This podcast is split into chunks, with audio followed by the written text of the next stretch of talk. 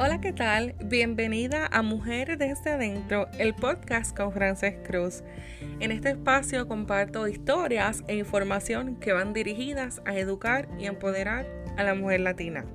Te envío un saludo desde Columbus, Ohio, aquí, desde adentro de mi casa. Asimismo es mi propósito en este espacio a que trabajes contigo desde adentro, desde tu interior. Antes de comenzar, quiero invitarte a que me busques en las redes sociales, en Facebook, Puedes encontrar la página Mujer desde adentro del podcast. Dale like. Y en Instagram me puedes conseguir como Frances Natasha. Quiero darte las gracias por estar aquí, por estar conectada conmigo. Hoy nuestro episodio número 7, Viajando en medio de la pandemia. Algunas personas me han escrito en privado y en comentarios en las redes sociales preguntándome cómo fue mi experiencia viajando en medio de la pandemia del COVID-19. Y en este episodio quiero compartirte cómo nos fue y darte algunas recomendaciones. Primero quiero señalar que el tema del COVID-19 es algo serio y que no debemos restarle importancia. Esto lo menciono, pues hay personas que piensan que en parte una manipulación del gobierno, un control de masa. Hay diferentes opiniones acerca del tema del coronavirus. Yo tengo que decir que esa manipulación en cuanto a número o no, la enfermedad es real y el paciente puede estar desde no tener síntomas a complicarse y cobrar su vida. Así que yo entiendo que algo que no debemos ignorarlo, sino que debemos ser prudentes en nuestras acciones. Por otro lado, tenemos que reconocer que esto no se va a disipar de un día para otro. Viendo la historia y cómo se ha comportado, esto va a estar varios meses y hasta años, pudiéramos decir. Así que nos toca a nosotros crear una nueva normalidad, como le llaman, que es acoplarnos y adaptarnos a la nueva realidad haciendo hincapié en que tenemos que ser sabios, conscientes y bien intencionales en todas nuestras decisiones. Habiendo explicado esto, te voy a compartir cómo fue mi experiencia. Como mencioné en los episodios anteriores, nosotros viajamos de emergencia a Puerto Rico por la salud de mi abuela. No fue algo que nosotros teníamos planificado desde hace mucho tiempo o que tuvimos semanas para estar preparándonos, sino que el 5 de junio nosotros compramos los pasajes y viajamos el 9 de junio. Así que toda la planificación y toda la preparación fue en solo cuatro días. Quiero decirte que viajamos nueve personas, entre ellos cuatro niños de cinco años o menos. Cinco, tres, dos y un año. Lo menciono para esas familias que tienen dudas y que quieren saber más de cómo nos fue. Específicamente en mi caso, yo viajé con Tiago, que tiene dos años. Lo organicé en los puntos más importantes de lo que te quiero mencionar hoy. Hablándote desde que salimos, en cuanto a la ropa y la mochila en el avión, yo elegí que te hago llevar un pantalón y una camisa de manga larga, pues nosotros salíamos temprano en la mañana y aparte de que en ocasiones en los aviones suele dar frío. Como no íbamos a estar llevando abrigo, sábana, así que yo elegí que lo más ideal era una camisa y un pantalón de manga larga cómodos, livianos y frescos. Tampoco era que se asfixiara, pues al llegar a Puerto Rico el calor iba a ser inmenso, sino algo que se pudiera adaptar, ¿verdad? Estuviera cómodo. También llevaba dos o tres cambios de ropa en una mochila conmigo. Es bien importante, pues sabemos que los niños pueden tener accidentes y uno tenga que cambiarlo. Y lo otro es que no hay vuelo directo de Columbus hasta San Juan.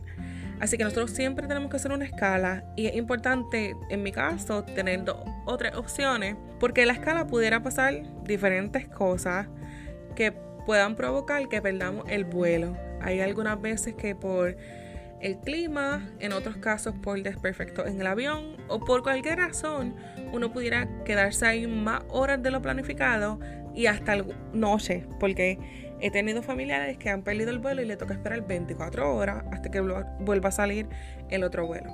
Así que basado en eso, siempre trato de llevar opciones para Tiago y para mí, como quiero limitar el espacio, hay ocasiones donde solamente llevo dos o tres opciones de ropa interior, pues camisa y hasta vestidito uno lo puede conseguir en el mismo aeropuerto. Pero ropa interior es un poquito más complicado. Así que siempre trato de, de ser consciente en eso. Otro aspecto es la comida. Ya mi mamá había viajado durante la pandemia y sabíamos que las opciones de venta de comida y merienda en el aeropuerto eran limitadas pues por la situación de la pandemia, muchas de estas opciones estaban cerradas. Así que nosotros fuimos conscientes, yo llevé una botella de jugo, llevé una botella de agua, jugo cerrado, Y llevé merienda lo necesario que, que me durara, ¿verdad? Durante todo el viaje. Que Tiago estuviera bien. El frasco de las bebidas tiene que ser transparente, tiene que ser clear. Si llevas un jugo en tu viaje en una caja o estos juguitos como los Capri Sun, por ejemplo, eso no lo puedes pasar. La única forma que lo puedes pasar es que ellos lo abran en, la, ¿verdad? en el puesto de seguridad, que te lo abran y le hagan una evaluación de esas pruebas que ellos hacen. Así que lo ideal es que el frasco sea transparente. Aún así le hacen prueba, pero no te lo tienen que abrir. En los viajes de nosotros, los dos aviones, como son aviones cortos, lo que la aerolínea te ofrece un snack, una merienda ligera. En el primer avión, la merienda estaba en la entrada tú justo pasamos la puerta del avión y allí habían unas latas de agua y unos snacks cerrados. Así que tú agarrabas lo, si lo querías o no. En los otros lo estaban sirviendo como de costumbre, pero era limitado, solamente era agua, no es como usualmente que te dan a ofrecer entre jugo, refresco o café, era solamente agua. También llevaba conmigo el coche como nosotros le decimos o el stroller en inglés esto para mí es perfecto, pues yo puedo tener más control de Tiago. No lo tengo corriendo, tampoco tocando todo, sino que está limitado, ¿verdad? A su espacio. Yo lo dejo justo en la puerta del avión y allí mismo lo vuelvo a recoger en la escala o en el destino final. Es un éxito porque, por ejemplo, en la escala de, Puerto, de camino a Puerto Rico, solo teníamos como 20 minutos y fue literalmente correr por todo el avión porque no sé qué habilidad tiene, pero usualmente los que quedan bien distantes cuando el tiempo es bien limitado. Así que si lo hubieras llevado sin el coche, él no iba a caminar a nuestro paso y cargarlo hubiera sido un deporte extremo de, un, de una esquina a la otra, que fue básicamente como nos tocó. Otra cosa que siempre viaja con nosotros es una mochila que Tiago tiene, una mochila pequeña que trae un harness de seguridad. Yo la conseguí en la tienda Burlington y no le estoy haciendo aquí promoción a nadie, pero sí que he visto la mochila en Walmart y también la tiene Amazon. Cuesta 20 dólares, menos de 20 dólares. Es la mochila que el niño se la pone una mochilita normal, pequeñita, de acuerdo a su, de su tamaño. Tiene un harness que, que tiene agarrado como una cuerda o una cinta, como le quieras llamar, que lo que hace es que te ayuda a tu a, a que el niño permanezca ahí a una distancia limitada. Algunas personas no recomiendan esto, pues ellos no les gusta y hay otros que piensan que eso es como para animales que lo tienen agarrado. En mi opinión, es perfecto en un viaje, pues seamos realistas, un viaje de 12 horas y en el caso de nosotros cuando regresamos de Puerto Rico acá, la escala eran 3 horas y media, pues yo no podía tener el nene todo el tiempo sentado, así que era necesario que él caminara. Con esa mochila, él puede caminar, pero un espacio limitado y al mismo tiempo tengo control de él. A Tiago le encanta salir corriendo, así que por su seguridad y por mi paz, pues no tengo que estar con la incertidumbre de que se va a ir corriendo y lo voy a perder, sino que lo tengo agarrado. Obviamente esto no es 100% seguro, pero es como un, un elemento más de seguridad que ayuda en este tipo de situaciones. Básicamente todas estas recomendaciones o todo esto que, te he explicado han sido iguales en todos nuestros viajes. Siempre llevamos lo mismo, no, hay, no hicimos en eso que te he mencionado nada diferente. Tal vez la parte de las meriendas fue más intencional sabiendo que no iba a tener muchas opciones, pero nosotros hemos viajado varias veces a Puerto Rico y también hemos ido a Georgia y básicamente hemos hecho lo mismo. Ahora bien, lo que era diferente era que en este caso Tiago tenía su gorro y el gorro tenía un face shield o la, el escudo que, para protegerlo. Él tiene solo dos años y la recomendación de la CDC es que los menores de tres años no utilicen mascarilla. Yo he visto que hay personas que han decidido que menores de tres años utilicen mascarillas, pero no es lo recomendado. Y en el caso donde los niños tienen condiciones como respiratorias, como asma por ejemplo, tampoco se recomienda. Así que Tiago no utiliza mascarilla, sino solamente el face shield. Yo tuve que usar obviamente mascarilla, era el requisito de la aerolínea. También tenía un atomizador pequeño, estos que puede que carga como unas 2 o 3 onzas, lo tenía con alcohol y tenía unos wipes de Lysol que son desinfectantes. Así que una vez yo llegaba al aeropuerto donde me tocó sentarme, pues yo rocía un poco de alcohol y ahí uno se sentaba y al llegar al asiento adentro del avión, ellos no están permitiendo, al menos Southwest, que se siente pasajero en la fila del medio. Hay tres asientos en cada lado, pues en esos tres asientos no permiten pasajeros en el asiento del medio.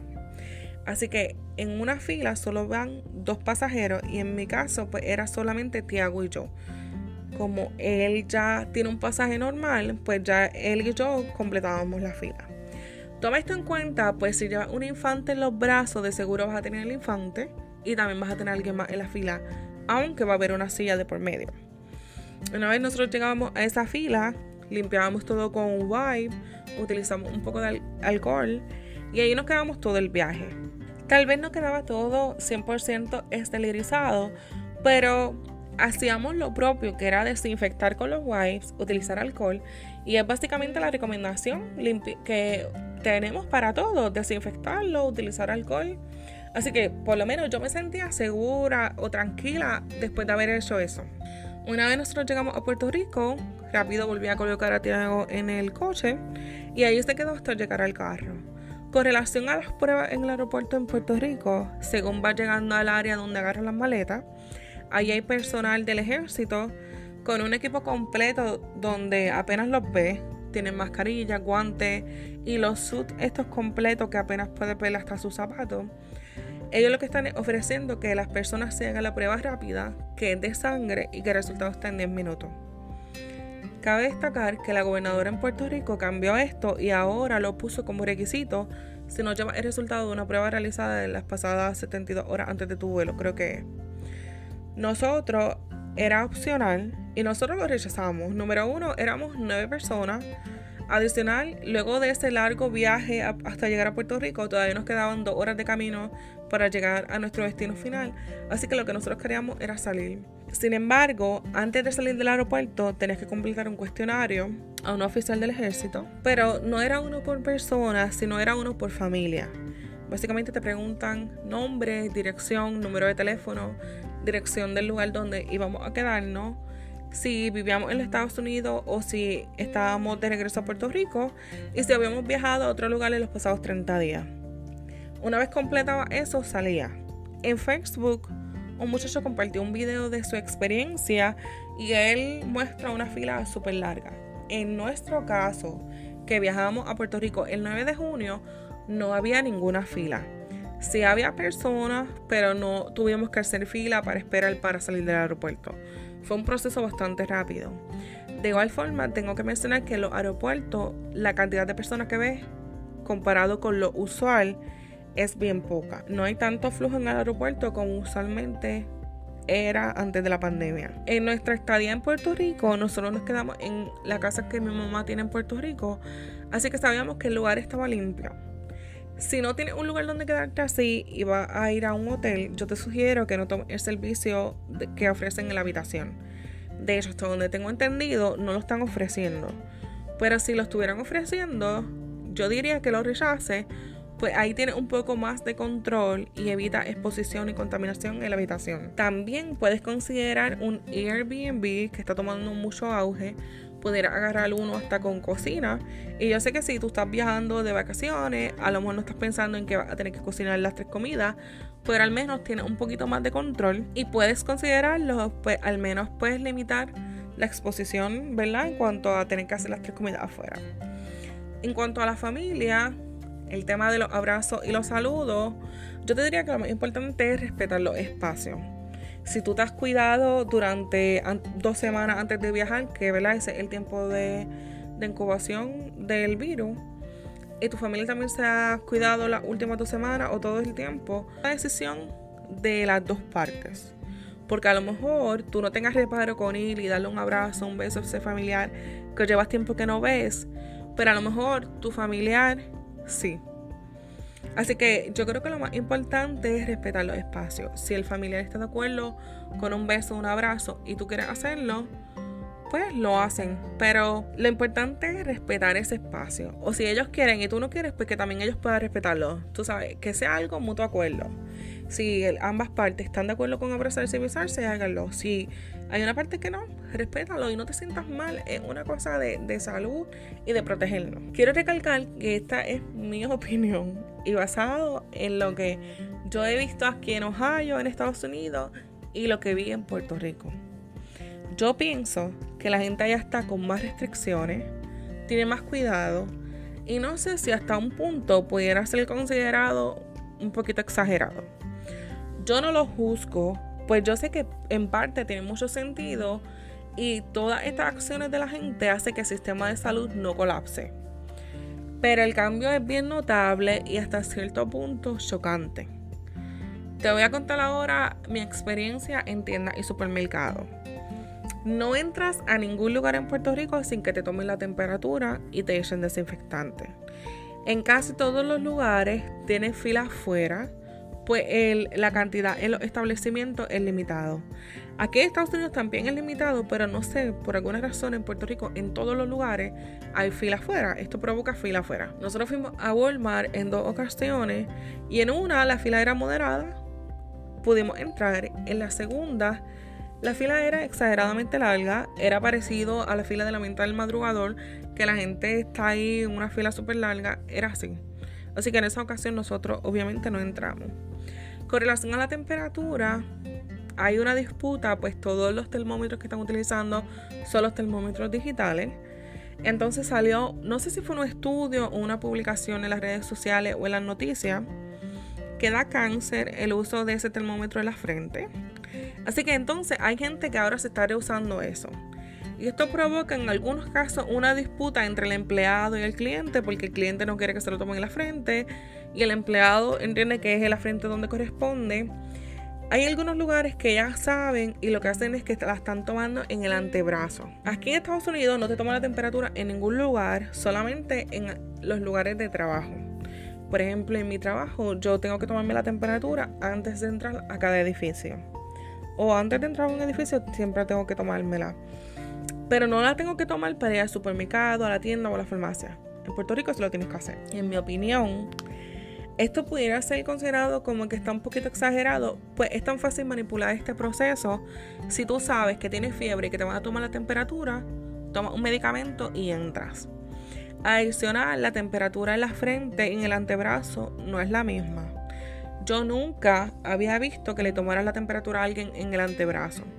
Así que hasta cierto punto uno puede cuestionarse si este proceso es útil o solo una pérdida de tiempo. En algunos establecimientos han hecho arreglo y solamente tienen una entrada y una salida diferente. En otros lugares los arreglos que hicieron fue que trancaron una de las dos puertas y utilizan el mismo lugar para entrar y salir.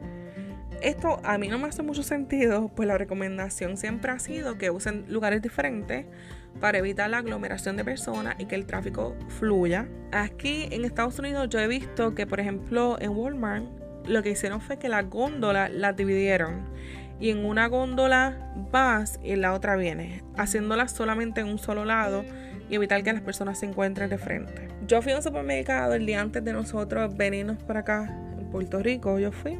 En la misma entrada era la misma salida. De hecho, el mismo oficial que estaba en la puerta, que te toma la temperatura y el jabón antibacterial, es el mismo que revisa el recibo de la compra y lo inicia antes de tu salir.